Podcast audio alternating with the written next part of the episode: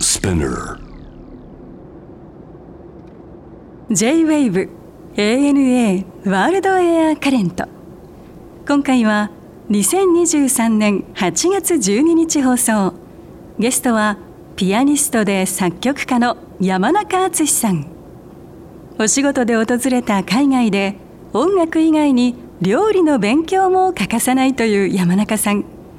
イタリアやフランスなど音楽と料理をめぐる旅のお話伺いました今日は音楽そして旅料理とかいろいろお話を伺おうと思ってますけどまずは音楽っていうのはどうやって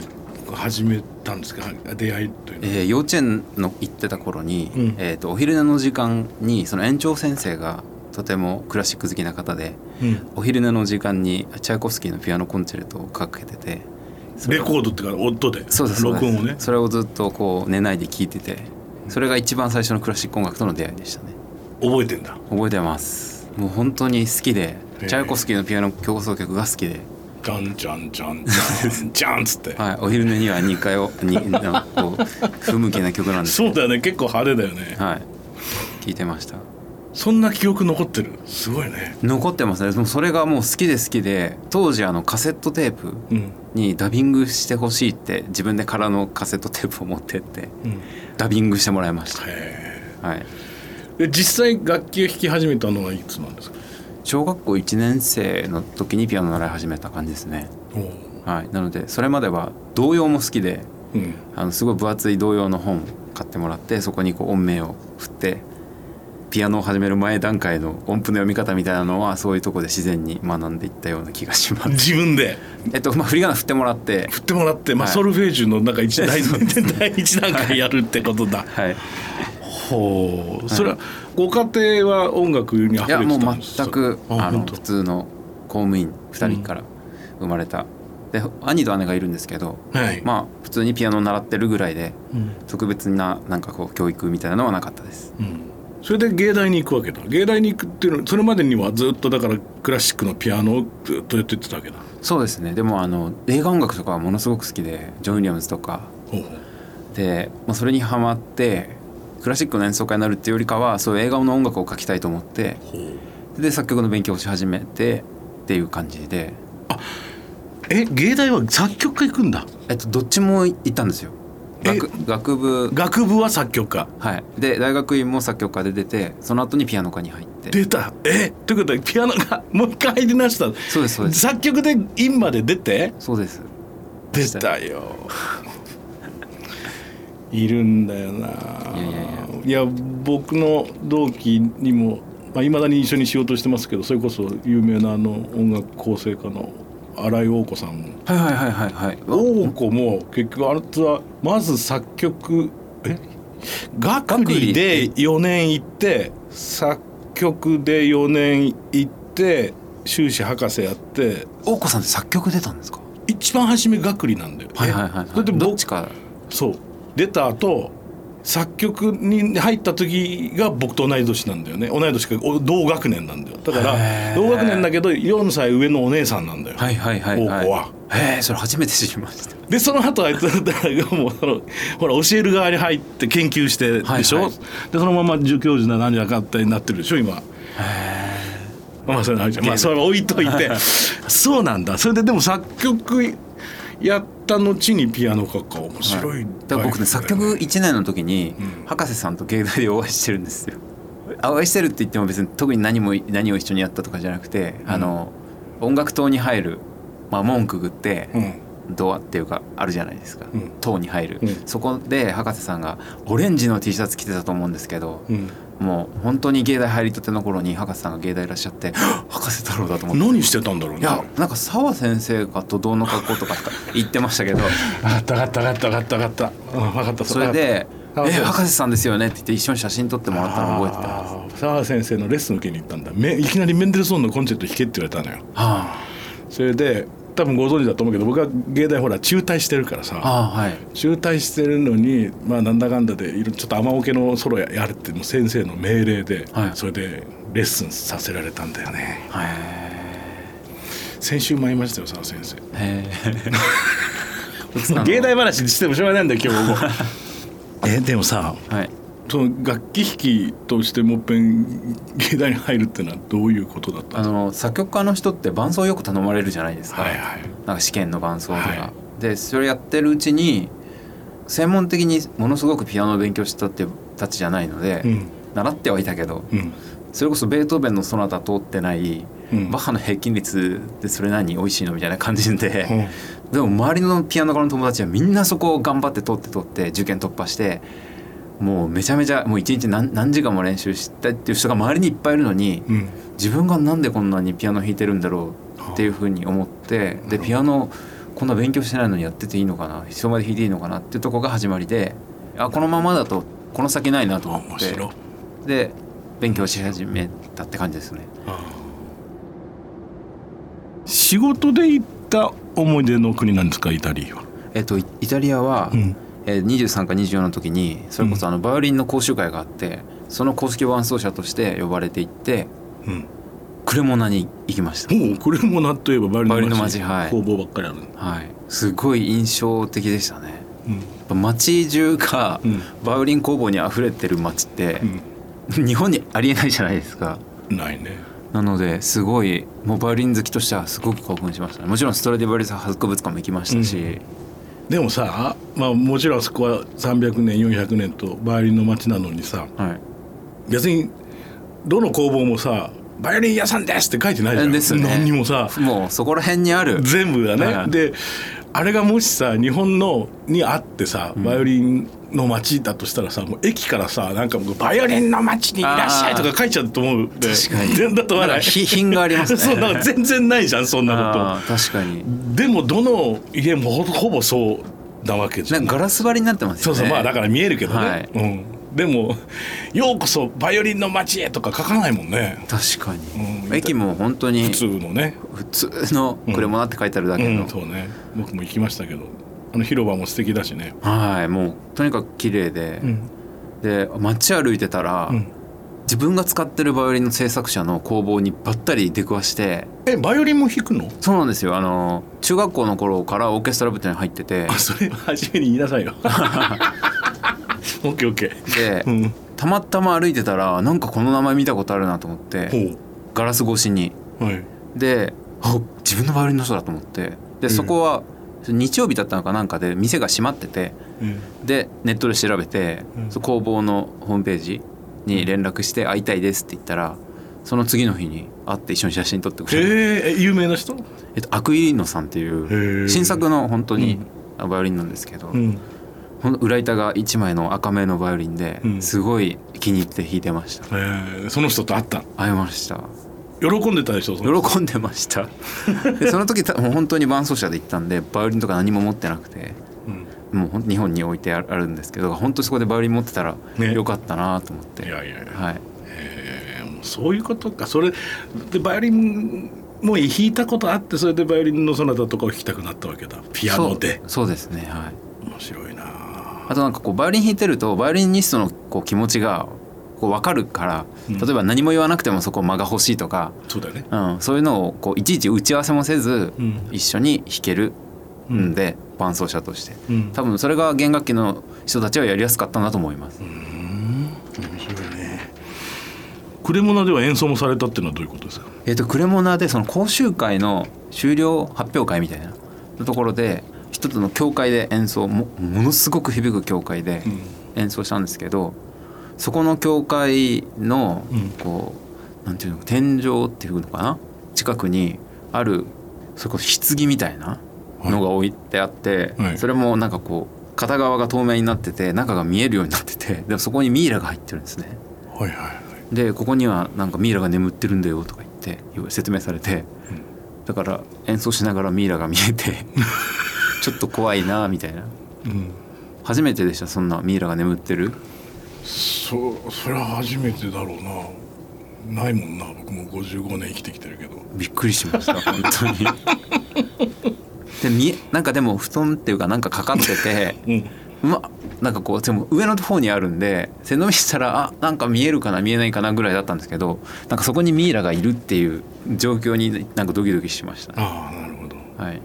まあ要するに昔からの著名な聖職者とかそういうこと多なんだろう分そうなんだと思いますねはいなるほどねでも言われたらやっぱ気になるわな気になりますでもう抱えてる曲もすごく多かったんで一、うん人で残って教会に夜まで 二人で 二人でっていうか練習して二人でね、はいちょっと怖かったですそうだね、はいそのイタリア行った時に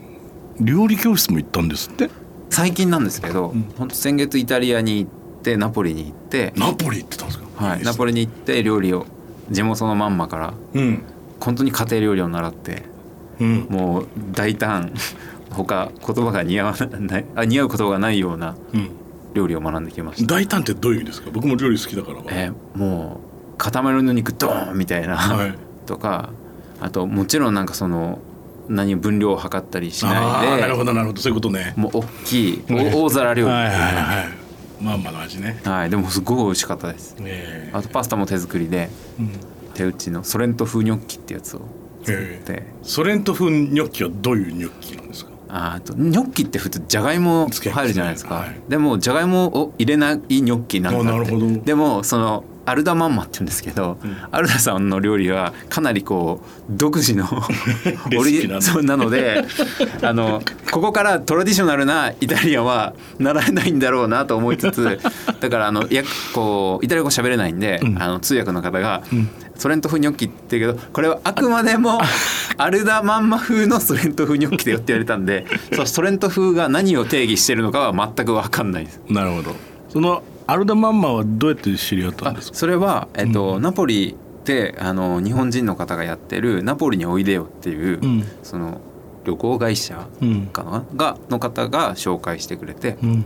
もう本当に絵に描いたようなイタリアのまんまって感じのそうなんだそれはいいいですねはい、でもとにとにかくイタリア料理は自由で、うんもうニョッキって言っても、んなかったら別にじゃがいもなんか入れなくたっていいし、うんみたいなうんことを言ってましたね。まあでも結局うまけりゃいいって話だそうですねまあねあるわねあのミートローフみたいなのはい大きいハンバーグみたいな、はいはいあれももうなんかびっくりするような作り方で、肉の塊をまああのミンチをこうまとめてえ焼くんですけどええ油のその焼く油の量えうんがもうほんとえげつない量なんですよ、もうほぼ揚げてるんじゃないかみたいな、うんうんうん揚げ焼きみたいうんな感じです周り全部焼いてうんどうするのかなと思ったらそこにブロード入れるんですよほうあだって油すごい溜まってる中に水をバッて入れるんですよ、うんで油スープ煮込みみたいにしうんてうんうん作るんですけど、うんその調理の仕方が、ん初めて見て、なるほどびっくりして、うんででそれなりにこうサービスする時はそのあ油まあオリーブオイルでしょうけどオリーブオイルとブロードは分離しちゃってるわけ、いやなんか混然一体とあなっあて乳る化させて、ってるんですけどうん、それはただの焼くための油はいと蒸し煮っていう蒸し焼きにするための水分はいだと思ってたんですね。でまあ蒸し焼きにするとそのブロードの水分は蒸発するじゃないですか、はいはいで結局入れた油と肉の油がうんこう残るじゃないですか、はいはいそのフライパンに。はいで、まあ、それをまあ取り出して、はいミートローフを、はいでこう切って、はいどうすんのかなこの油と思ったらかけるそこに戻すんですよその切り断面を。おおなるほどでどうすんのこれって聞いたらそこ休ませてる間にこの肉が油を吸っても戻るからそうこれが美味しいんだってなる言っほどて、ね普通のミートローフだとあのパサパサになっちゃうけど、うちのミートローフはジューシーなん でそんだけのいやそジューシーだろって思ったけ どでもうそれ見てるとあのちょっと恐ろしくていやただねあのオリーブオイルってのは飲んでもいいぐらいのさ軽い油だからあれいはやジュースとしか思ってないもんだってだけどだけどその量が、うんこの目の前でこうなみなみつがれる、うんあの日本人が言う多めの油とかじゃないんですよ。うんもうなんていうフライパンの深さ半分ぐらいはもう余裕であるみたはいいはな、いはいでそれを全部焼いた肉にこう吸わせて、はいこうサービングするっていう 美味しそう美味しそうじゃんでなんかもうどんどん食べろ食べろっていうんで、もうどんどん出されるんですけど、もうそれ見てるともう2個が限 界でで食べないと何か体調悪いのみたいなこと言われて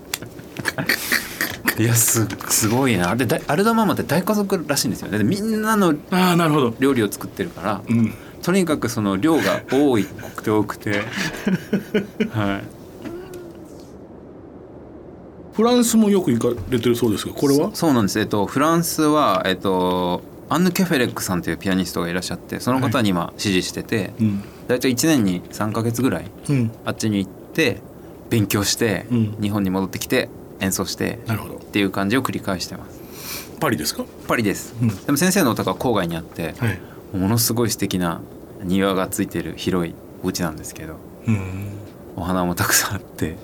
うんもう絵本に出てきそうなえはいーでレッスンしながら暮らしながらってことそうですそうですその時もじゃあ自分で料理とかしながらですかそうですもう物価が高す ぎてだよねもう今円安も円安なんでそうだよね話にならないでしょもうなもうダメですねしかも本当にこうちゃんと日本でいう普通に、うんあのお昼ご飯を食べようと思ったら、うん最低25ユーロぐらいからなんそうだで、ねなるともう一食3000 4000円もううん3000 4000円いっちゃうんで、それ毎回繰り返してたらとんでもないし、本当だよなラーメン一杯でも2500円うん、2000円最低でも2000円ぐらい、はい15ユーロかななそうだねもう本当に 何なんだって感じですねねただ野菜とかはすごい美味しくて安いんで、はいとにかく自分で料理してうんでそのお家のその3階にゲルさんっていう方がいて何それどういう意味っゲルさんていうあっていうあマンションそ同のじそうマンション同じマンションの3階の方がこうまあ仲良くなってあーなるほどい一緒に料理したりえフランスの家庭料理を教えてもらったりええしてはえいじゃあ毎年同じところに住んでるんですか大体2か所あい家があって、うんそのどっちかにいることが多いです、うんはい、パリ好きですか変な好きになってきましたねで行くようになって、うん最初はあんま特になんかこう汚い街だなとか思って やっぱパリっていうともう憧れのパリみたいなイメージでねなんかもうそれこそどこもかしこも綺麗で建物も素晴らしくてみたいなこ絵はがき的なねうそうですそうですイメージあるもんねもうほんとそんなイメージでこう胸を高鳴らせて最初にパリの地に降りた時は、もうこんなにゴミが落ちてる国あんのかって思って、うんそれこそ犬の糞とかもそうだねそこら中にあるしうんで一回びっくりしたのが歩いてたらうん上からなんか水が降ってきてう、んなえっと思って上向いたらパリのお家ってこうバルコニーが外になんて建物の外にこう出てる状態でついてるんですよねそうですねなのでそこの上でこう水やってたあ人の水がもうちょもろ直撃してそういうことで日本ないなと思ったりでもなんかでも最初行った時にもうやっぱ日本が最高だなとか思ったんですけど、うん何回かまあ行ってるうちにやっぱりやっぱ文化ですよねあそうだねもう素晴らしさとあと人間の感覚の違い日本人とフランス人の違い何が違うと思いますいい意味であんまり気遣いしないそうそうそうそうそこなんですよあもう私は私だしそうそうあなたはあなたでそうそうそうで干渉しないそうお互いがお互いをそうそうあの本当に干渉しないっていうかで日本人はいいとこでもあるんですけど気遣いとか、うん細やかな気遣い相手がとにかく相手ファーストそうそうじゃないですかでもそれも素晴らしい気質だと思うんですけど、うんやっぱり察するってことがないんですよね空気を読むっていうのはないないないよねだってない空気は吸うもんだからなだからもう自分の意見を言わないと そうそうそうだよ思ってて分かってっていうのはもううんそうそうそうありえないってそういうそだうそうから怒る時は怒らないと舐められるしそうっていう感じですねそうなんですよだからまあ本当おっしゃる通り日本人との随分とファーストプライオリティとすべきものが違うじゃないですかそうですよねはいだから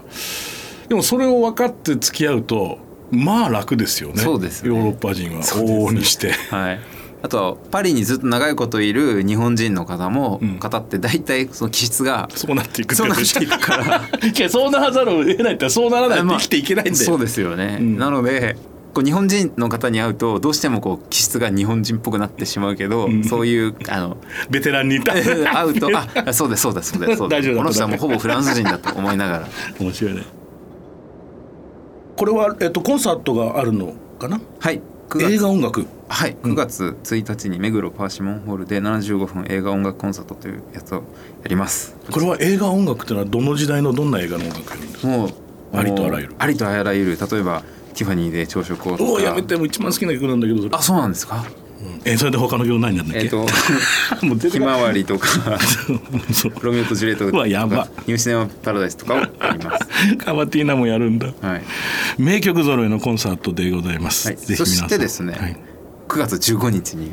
こちらピアノデュオアンセットシステムをやっておりまして、うんこちらはラフマニノフのシンフォニーの2番をピアノ2台で演奏する というこ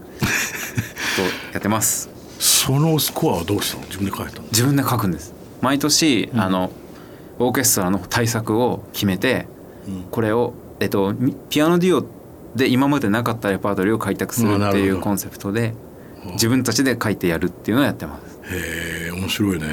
い、楽しいけど大変ですけど。そうだね、はい。ラフマリノフの2番ってのもまた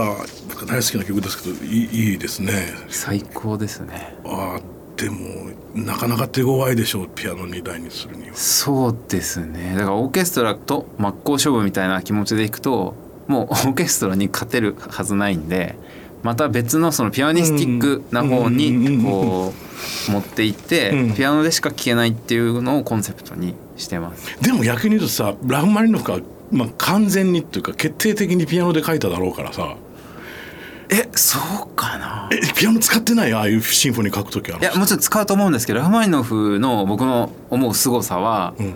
完全にピアニストの脳とうん作曲家の脳を分けられる人だと思うんですね。おーなるほどなので曲がピアノ的になることがオーケストラの曲で例えば「メシアン」とか聴いてもうん根本に必ずピアノがあるんですよね。でもラフマニノフはもう全くピアノはピアノの世界オーケストラはオーケストラの世界で頭でこう組み立てられる人だったと思うんですよ。へえ本当。なので本当に作曲家だなと思いますね。あーブラームスはどう思うブラームスはえっとまずブラームスのピアノ曲自体が、なんていうのかな結構シンフォニックに書かれてるってことそうですねだけどピアノのテクニックまずブラームスの曲のピアノのテクニック自体がやっぱ異質なんですよ他のピアニストと、ものすごい手の形が不自然だしだ、ってもう演奏不可能ギリ、はいギリみたいなのの連続だもんね、はい、もうたくさんあるので、うんうん、だからブラームスはその手癖いわゆる手癖みたいなところは全くないですね。あーそう本当に頭で書そいうだてねピアノに落とし込んでそうてだねそうだねラフマニノフとかはあんなにたくさん音があるように見えても意外に手に馴染むんですようねんなるほどただオーケストラの曲書くときにラフマニノフはやっぱ全くピアノの世界とは切り離してあー書いてるような印象が僕はありますあーなるほどはいまあでもそれはそうかもねうんショパンとって決定的に違うところだよね要するにね、まあ、一番わかりやすく言うとそうですねそうですねあーなるほど、えーそれを今度はピアノ2つにもっぺん戻すと はい面白い話で戻すすっねていうはいうんそしてジョン・ウィリアムスやったりそうなんですラフマニノフがあのアメリカに渡ってそれからこうラフマニノフの音楽って映画音楽っぽいとか言われるいじやゃないいやでもすちかろんだってアメリカで成功したんだから彼はそうですよねでも逆でうんあのラフマニノフが映画音楽っぽいんじゃなくて、うん、映画のの音楽がラフマニノフっぽいんですそうそういや僕いつだっけな10年ぐらい前かな8年前かワールドツアーやった時にニューヨークのホールでやったら、そこにこう歴代のさ、はコンサートの、うんポスターポスターっていうかセットリストがバ